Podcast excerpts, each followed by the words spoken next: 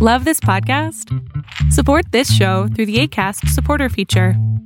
It's up to you how much you give, and there's no regular commitment. Just click the link in the show description to support now.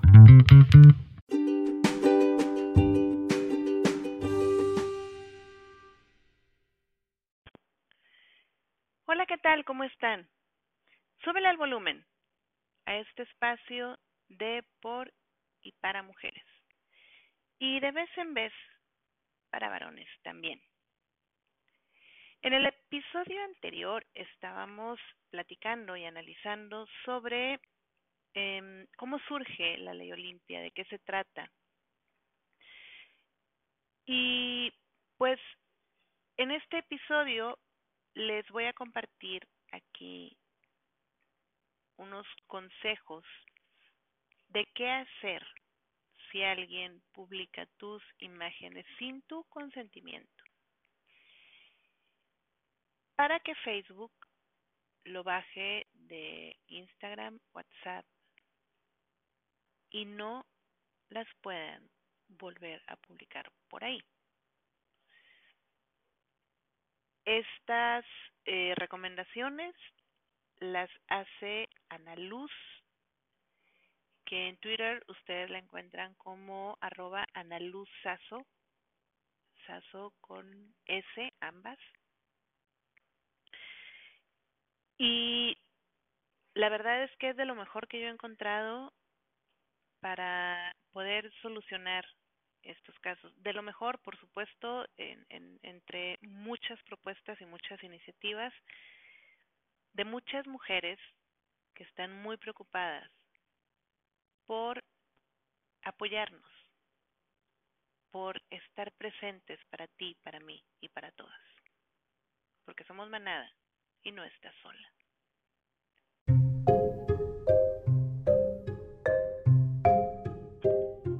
Cuando tenía 18 años, grabé un video sexual con un novio con el que llevaba 6 años. No sé cómo ese video, en el que se veía mi cuerpo desnudo pero no se identificaba a mi novio, empezó a pasarse por WhatsApp. La gente hablaba de mí y mi novio me dejó sola. Negó que era él porque le daba vergüenza. Así, la gente empezó a especular con quién me acostaba. Un periódico local se vendió como pan caliente con una portada en la que decían que yo, una chica que tenía futuro, estaba quemada en las redes sociales. Lucraron con mi cuerpo. Cada día me llegaban a mis redes sociales solicitudes de hombres que me pedían sexo. Me empezaron a llamar la gordibuena de Huachinango. Y después, cuando el escándalo se hizo más grande, la gordibuena de Puebla. Sentí que mi vida había terminado. Me encerré en mi casa durante ocho meses y no me atrevía a salir. Era muy joven y no sabía a quién acudir, cómo denunciar. Y para colmo, todo había pasado en el ámbito digital, así que parecía que nada había pasado. ¿Cómo me iba a defender si yo misma había grabado el video?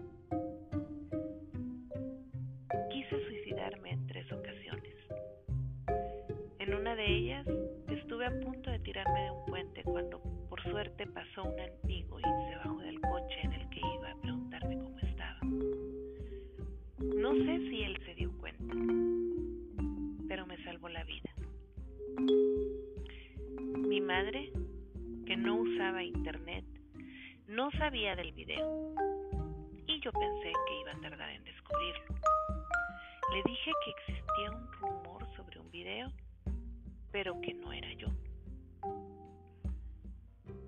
Pero un domingo, en el que estaba reunida toda mi familia en la casa, mi hermano, de 14 años, llegó de la calle y aventó su teléfono en medio de todos.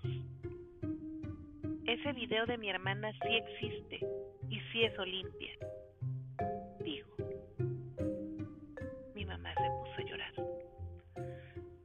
Fue el día más balancé a los pies de mi mamá y le pedí perdón de rodillas a ella y a toda mi familia. Me sentía culpable.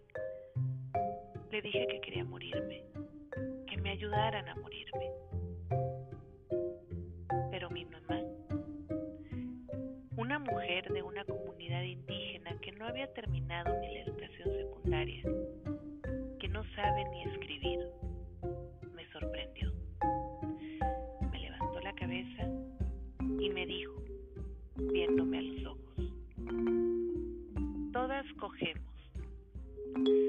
Tu prima coge, tu hermana coge y yo también. La diferencia es que a ti te ven coger. Eso no te hace una mala persona o una delincuente. Tú solo disfrutaste tu vida sexual, como lo hace cualquier persona. Hay una prueba de eso. Vergüenza sería que hubieras robado o matado, incluso maltratado a un perro. Ahí conocí la sororidad, que las mujeres somos muy poderosas. Y aunque soy consciente de que no todas las jóvenes tienen la ventaja de tener una madre como la mía, que me apoyó en esos momentos tan cierto es que la mayoría son rechazadas por sus familias, en sus centros de estudio o trabajo, por el simple hecho de tener una vida sexual.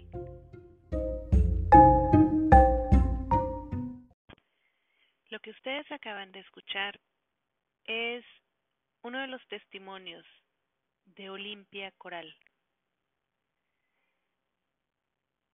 quien con su lucha, con su activismo, por supuesto con el apoyo de su familia, desde luego de su madre,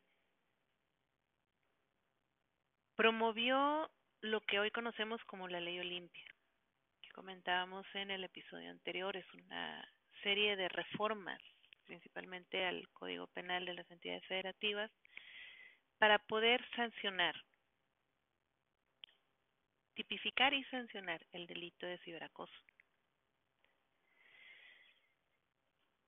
Y lo que señala Olimpia en este testimonio es absolutamente cierto.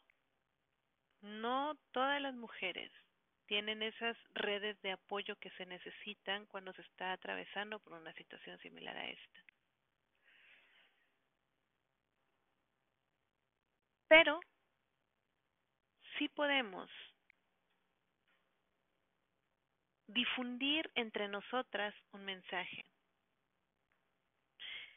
Sí podemos tener presentes todas y cada una de nosotras como como bien lo comenta Ana Luz.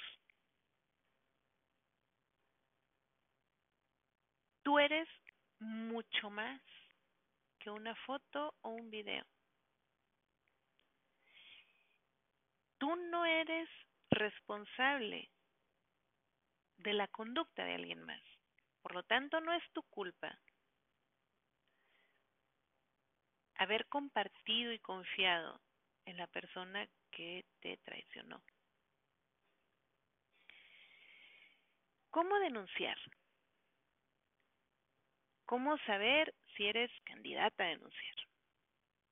Pues bien, si alguien tiene fotos, audios, videos o cualquier material digital o impreso que sea íntimo y esté compartiéndolo, lo haya compartido o te esté amenazando con hacerlo, puedes denunciar.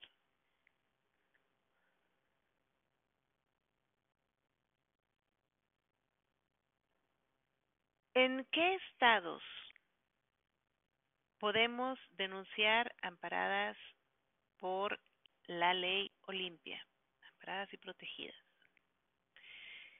En las siguientes, las siguientes entidades, Guerrero, Michoacán, Nuevo León, Oaxaca, Puebla, Querétaro, Veracruz, Yucatán, Zacatecas, Estado de México, Ciudad de México Aguascalientes, Baja California Sur, Chiapas, Coahuila, Durango y Guanajuato.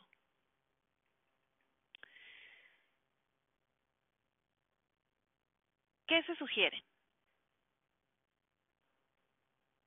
Aunque suene difícil, hay que mantener la calma. Antes de lo que sea que decidas hacer o comentarlo con alguien. Saca screenshot o foto de pantalla, pantallazo como se le conoce, de todo, de las conversaciones, de las amenazas, de las páginas, de las cuentas que compartan tu información y de los perfiles de todas las personas que estén compartiendo tus imágenes. Toda esa evidencia la vas a necesitar. ¿Cómo podemos denunciar? ¿En dónde? Bueno, si estás en la Ciudad de México, lo puedes hacer vía telefónica en el 52009000 en el teléfono 5511 83 83 en el teléfono 5533 5533 repito los tres números telefónicos 52009000 55 11 83 83 y 55 33 55 33. Puedes también mandar un correo electrónico a denuncia arroba ssp.gov.mx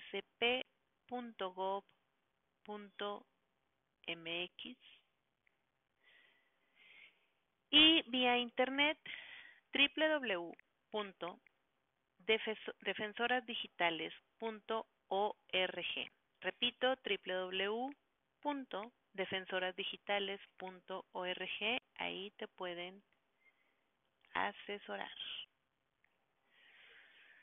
Es importante tener en cuenta que al denunciar tienes derecho a medidas de protección y a que las autoridades bajen o bloqueen tus imágenes.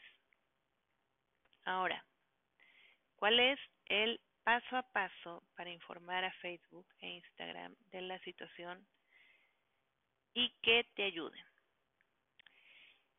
Pues bien, Facebook lanzó un programa que se llama Nunca sin tu consentimiento. Gracias a esto, puedes denunciar si alguien difunde tus imágenes y ellos te ayudarán por medio de tecnología de reconocimiento y coincidencia fotográfica para que cuando una persona la trate de volver a subir a Facebook o Instagram o le envíe por Messenger, no pueda hacerlo y además que ubiquen a esa persona. Pueden ayudarte antes de que alguien las publique. Esto es, por ejemplo, si te están amenazando. Ok, ¿cómo lo vamos a hacer? Vámonos a Google y teclea en el buscador Nunca sin tu consentimiento Facebook y ahí vas a encontrar un enlace, un link, una liga. Le das clic. Vas a seguir puntualmente todas las instrucciones. Vas a tener que enviar tus imágenes. No tengas miedo de esto porque necesitan esas imágenes para que puedan identificar a través de tecnología si están en otro lado o alguien las está compartiendo. Mm, también hay un proyecto que se llama cadena de favores. Ustedes lo pueden encontrar, en Instagram como arroba una cadena. Aquí en su bio nos dicen buscamos conectar víctimas con profesionistas voluntarios para juntos buscar justicia. También hay abogadas feministas muy buenas que gratis pueden asesorarte, pueden ayudarte. Las encuentran ustedes como Red Abogadas, Red de Abogadas Violeta, por ejemplo. También están Defensoras Digitales Quintana Roo, Defensoras Digitales Baja California, Defensoras Digitales Sonora, Defensoras Digitales Michoacán. Y Defensoras Digitales Córdoba.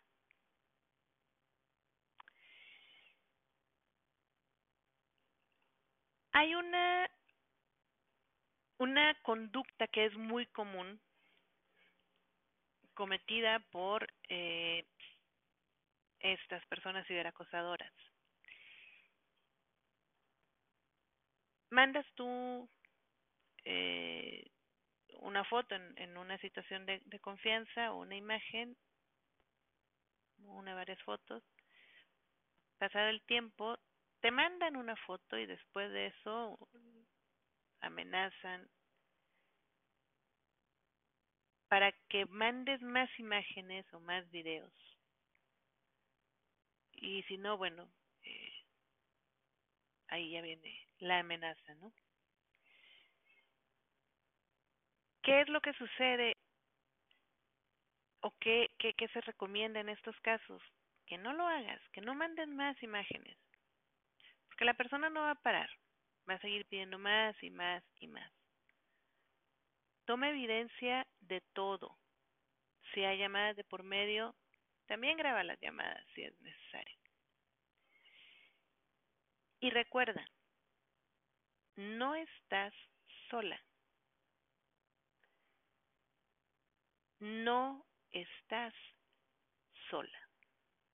Sabemos muchas mujeres que estamos dispuestas a ayudarte de una o de otra forma.